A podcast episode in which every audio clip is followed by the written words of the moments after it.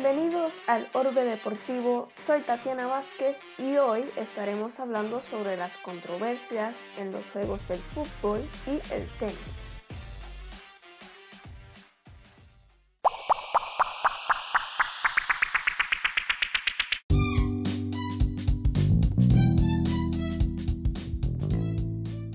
En el fútbol han ocurrido varias controversias con la implementación del sistema VAR, que es un sistema que su propósito principal era ayudar a tomar decisiones, pero se ha visto cómo este puede perjudicar el juego. Antes del VAR había problemas porque no se captaban faltas que el espectador y hasta los propios jugadores habían notado, ¿verdad? Después del VAR hay problemas por decisiones que se toman y hasta las que no se toman. De las que no se toman les traigo un ejemplo, pero antes vamos a cuando no había VAR. Vamos a la Copa Mundial Brasil 2014.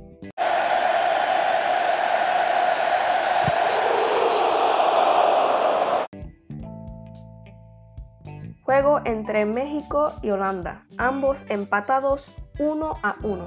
En el minuto 91, quedando poco para que se acabara el tiempo establecido del juego, Arjen Robben del equipo de Holanda entra al área del penal por el costado cuando de repente se cae y suena el silbato.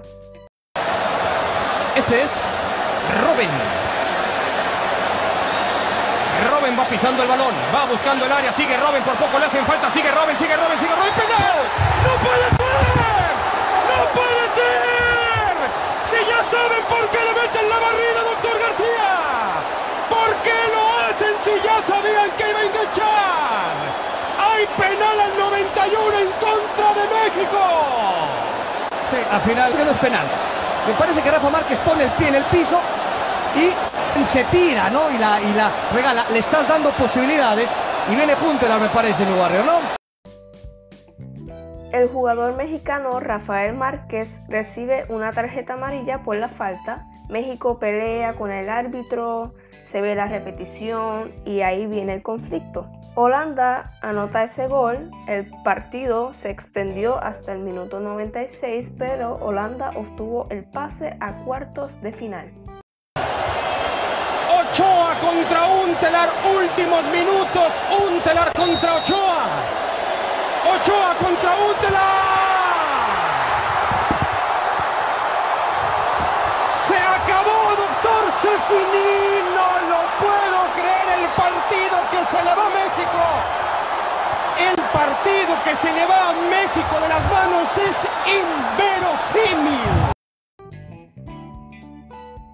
Recientemente el canal de YouTube de la FIFA retransmitió este partido y para que tengan una idea voy a leer tres comentarios luego de esos seis años de ese partido en el que México quedó eliminado por ese penal que fue anotado, dándole la victoria 2 a 1 a Holanda. Y dicen así, gracias por recordarnos el no era penal en esos momentos. En ese juego quiero aclarar que hubo otros posibles penales que no se cobraron. Aquí otro comentario dice, para ser honestos, el árbitro no pitó un penal a favor de Holanda en el primer tiempo. Lo que hacía falta era el VAR. Este otro comentario dice lo contrario. Pensé que no era penal hasta hoy. Él, Rafael Márquez, pisa la parte de arriba de su pie. Él, Arjen Robben, dives, sin embargo, es un claro penal. Y para los que no sepan lo que significa el término dive, es como el flopping en el fútbol, que es exagerar una falta para recibir un beneficio, que en este caso pues sería el penal al 92. Metió el gol Untelar, una tragedia verdaderamente griega romana, doctor, se acabó, se acabó el partido México, deja pasar una oportunidad histórica. Luego tenemos casos inusuales como este. En el 2015, un partido entre los equipos de Inglaterra y Norway 19 Under femenino, un penal fue cobrado a favor de Inglaterra, fue anotado por la jugadora Leah Williamson, pero el árbitro decidió cancelarlo porque algunas jugadoras de Inglaterra invadieron el área antes de tomar el penal. En vez de repetir el penal como se debía haber hecho, el árbitro decidió darle un tiro libre a Norway. La UEFA, que es la Unión de Asociaciones Europeas de Fútbol y básicamente el rector del fútbol en Europa, intervino y dijo que se tenía que retomar ese penal Liam Williamson tuvo que retomar ese penal cinco días después de ese partido. Tuvieron que estar las mismas jugadoras en ese momento de retomar el penal y básicamente recrear ese momento. En una entrevista en el canal de YouTube 90 Minute Football, Leah Williamson contó lo siguiente. So I took penalty to make it 2-2, like to send us through like qualifying round. And one of my teammates ran into the box. So. I'm basically meant to take it again because I scored, but the referee gave a free kick. So I just left it, didn't really know. The guys campaigned and then five days later I had to go straight out, but literally from the tunnel to the penalty spot. So we started from the penalty spot. 9.45 at night, yeah, just walked up. El resultado significó que Inglaterra terminó como ganadores del grupo, pero Noruega Norway también logró clasificar con el segundo lugar. Actualmente Williamson sigue jugando en el equipo nacional de fútbol femenino de Inglaterra. Por otro lado tenemos las faltas que no fueron faltas, como por ejemplo en el partido en la liga NWSL en Estados Unidos entre Houston Dash y North Carolina Courage. Una falta cantada en el área del penal en los últimos segundos del partido. Christy Mewes de Houston Dash defendía a Crystal Dunn de North Carolina Courage en el área, cuando Dunn cayó y el árbitro pues vio la caída y cantó la falta.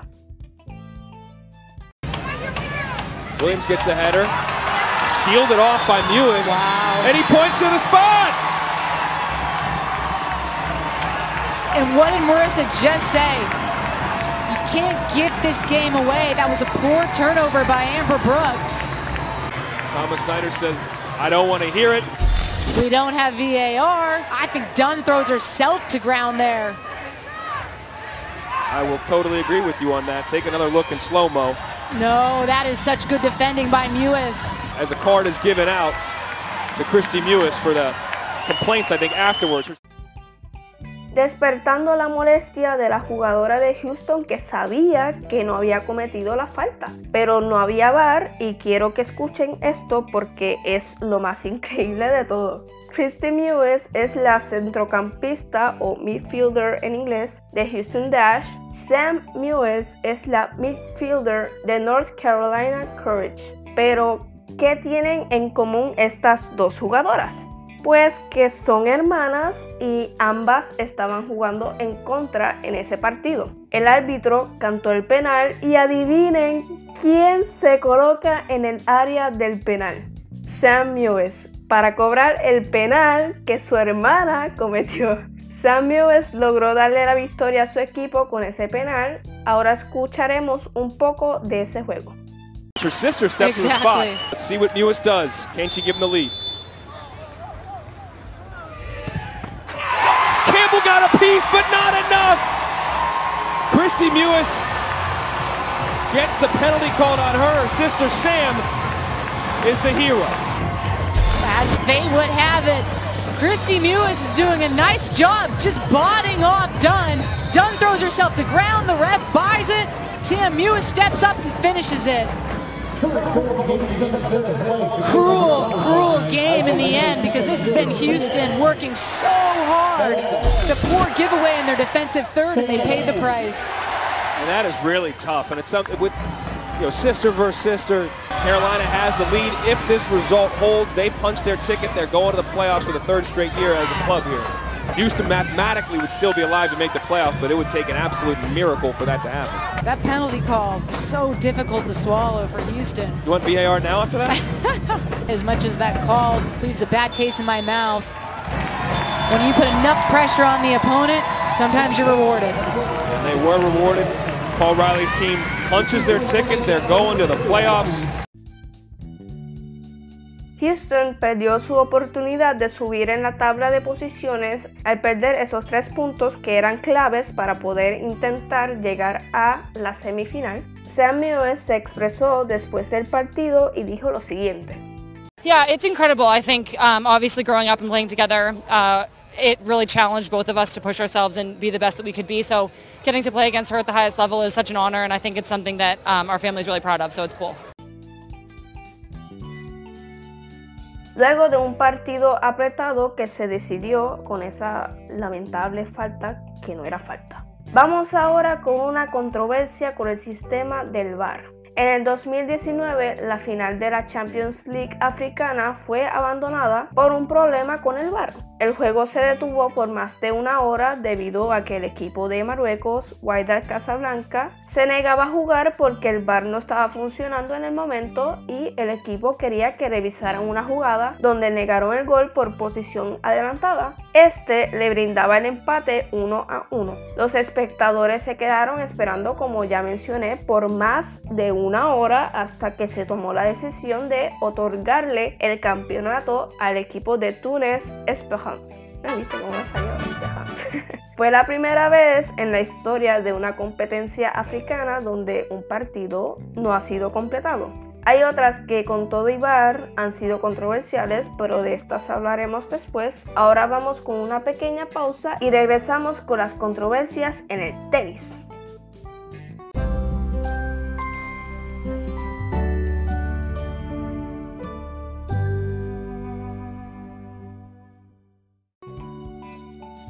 Las controversias en el tenis que vamos a presentar hoy están relacionadas a algunas molestias que pueden surgir en los partidos, ya sea por la frustración, ya sea por una decisión que no están de acuerdo. En el próximo episodio presentaremos la segunda parte que está relacionada con desacuerdos en las decisiones, en este caso con la tenista Serena Williams, pero eso lo veremos en el próximo.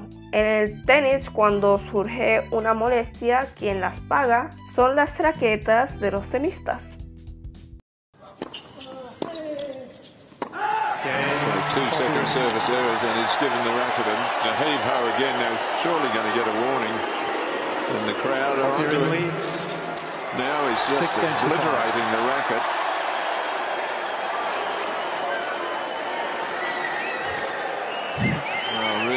Really a strange, strange performance from Dominic Team here.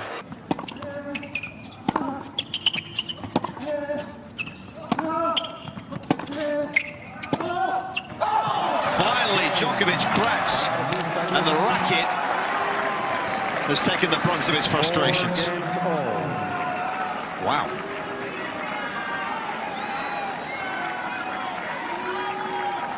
Well, that should give Bautista Agut a huge boost to see Djokovic respond like that. I mean, it was a brilliant game from Bautista Agut. Djokovic didn't do a lot wrong there. Mr. Djokovic. Highly unusual that he showed that kind of frustration given the scoreline. Well, he had us fooled, but he's shattered, and so is the racket. Congratulations, racket abuse, World Challenge. Well, if you're going to do it, you may as well do it properly.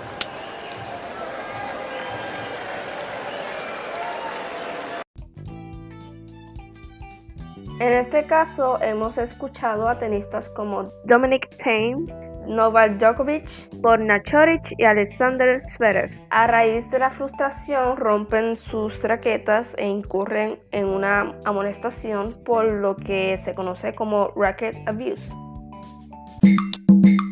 Se nos ha acabado el tiempo. Muchas gracias por estar aquí en Decartel Sports. Espero que lo hayan disfrutado, que se hayan informado. Hoy, hoy les dejo la primera trivia que dice, ¿qué posición jugaban las dos hermanas en cada uno de sus respectivos equipos? A, delanteras, B, defensoras o C, centrocampistas o D, guardametas.